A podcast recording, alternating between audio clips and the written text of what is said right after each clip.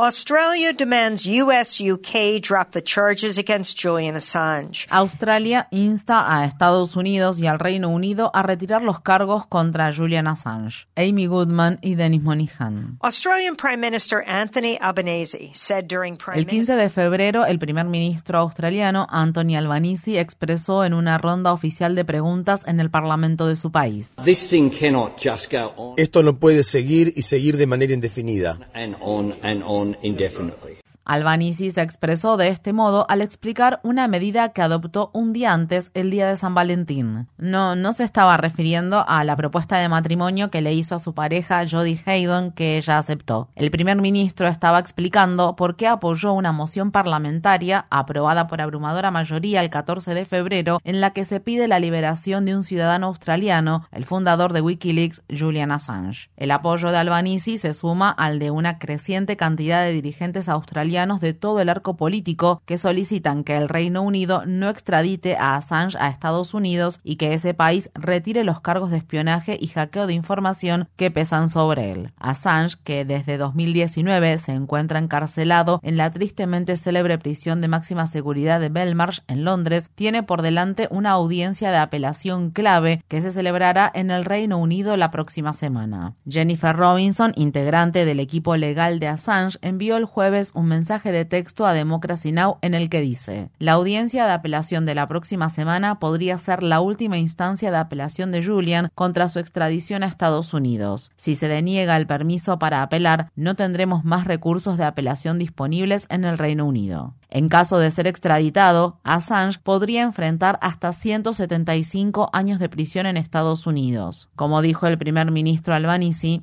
Ya basta. Enough is enough. antes de ser trasladado a la prisión de Belmarsh, Assange había vivido durante siete años recluido en las reducidas instalaciones de la Embajada ecuatoriana en Londres, donde se le había concedido asilo político. Assange fundó Wikileaks, un sitio web que publica documentos filtrados y que garantiza el anonimato de los informantes. Aunque el sitio fue creado en 2006, fue recién en 2010 que el gobierno estadounidense comenzó a hostigar de manera pública y enérgica a Wikileaks y a Assange. Esto ocurrió después de que el sitio publicara importantes documentos filtrados relacionados con la invasión y ocupación estadounidense de Irak y Afganistán. El lunes 5 de abril de 2010, en el Club Nacional de Prensa de Washington, D.C., Julian Assange hizo público un impactante material audiovisual. El video que Wikileaks tituló Asesinato Colateral fue filmado en 2007 desde un helicóptero Apache de las Fuerzas Armadas estadounidenses que estaba sobrevolando la capital de Irak, Bagdad. La grabación muestra con gran detalle, en blanco y negro, el ataque del helicóptero de combate contra un grupo de personas que se encontraba en la calle. Doce civiles, entre ellos dos empleados de la agencia de noticias Reuters, fueron acribillados por el fuego automático del helicóptero. En la filmación se pueden escuchar las voces de los miembros de la tripulación del helicóptero cuando solicitan autorización a sus superiores para entablar combate con sus objetivos. Asimismo, se puede oír cómo los soldados estadounidenses se ríen y profieren insultos mientras cometen la masacre. Se trataba de un video escalofriante que documentaba un crimen de guerra. A la publicación del video le siguió la divulgación en wikileaks.org de cientos de miles de registros digitales de las Fuerzas Armadas estadounidenses denominados Registros de la Guerra de Irak y Diarios de la Guerra de Afganistán. Estos documentos aportaron nuevas pruebas de que Estados Unidos estaba cometiendo crímenes de guerra. Algunos funcionarios electos estadounidenses llegaron a pedir que se asesinara a Assange. El entonces vicepresidente del país, Joe Biden, calificó a Assange de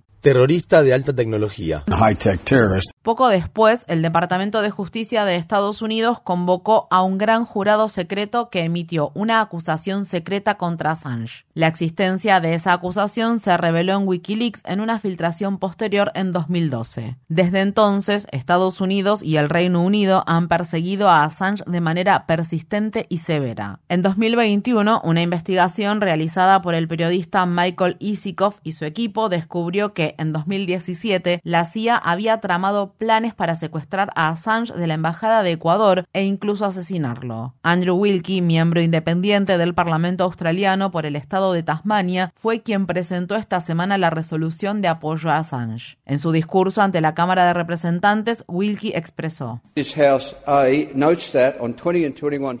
Esta Cámara tiene presente que los días 20 y 21 de febrero de 2024, el Tribunal Superior de Justicia del Reino Unido celebrará una audiencia para determinar si el periodista Julian Assange, galardonado con un premio Walkley, puede apelar su extradición a los Estados Unidos de América.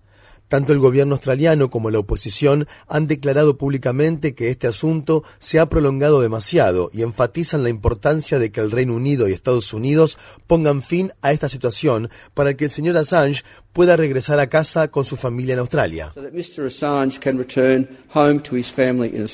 El gobierno australiano no es el único que pide la liberación de Assange. En noviembre de 2022, cinco importantes periódicos que colaboraron con Wikileaks, The New York Times, The Guardian, Le Monde, El País y Der Spiegel, publicaron una carta conjunta en la que pedían que cesara la persecución judicial y se retiraran los cargos contra Assange. En un fragmento, la carta decía: Recabar y difundir información sensible cuando es necesario para el interés de la población es una parte fundamental del trabajo diario de los periodistas. Si ese trabajo se criminaliza, el debate público y nuestras democracias se debilitan de manera significativa. La abogada de Assange, Jennifer Robinson, asistirá a la audiencia de apelación que se celebrará en el tribunal londinense. En conversación con Democracy Now, Robinson expresó, Tal como lo venimos diciendo desde hace años, este es un caso político que requiere una solución política. El respaldo político sin precedentes que el Parlamento australiano mostró anoche pone de manifiesto que el caso de Julian es una prioridad tanto para el gobierno australiano como para nuestro Parlamento y toda la población. Estados Unidos debería escuchar las preocupaciones de uno de sus países aliados y abandonar el caso contra Assange.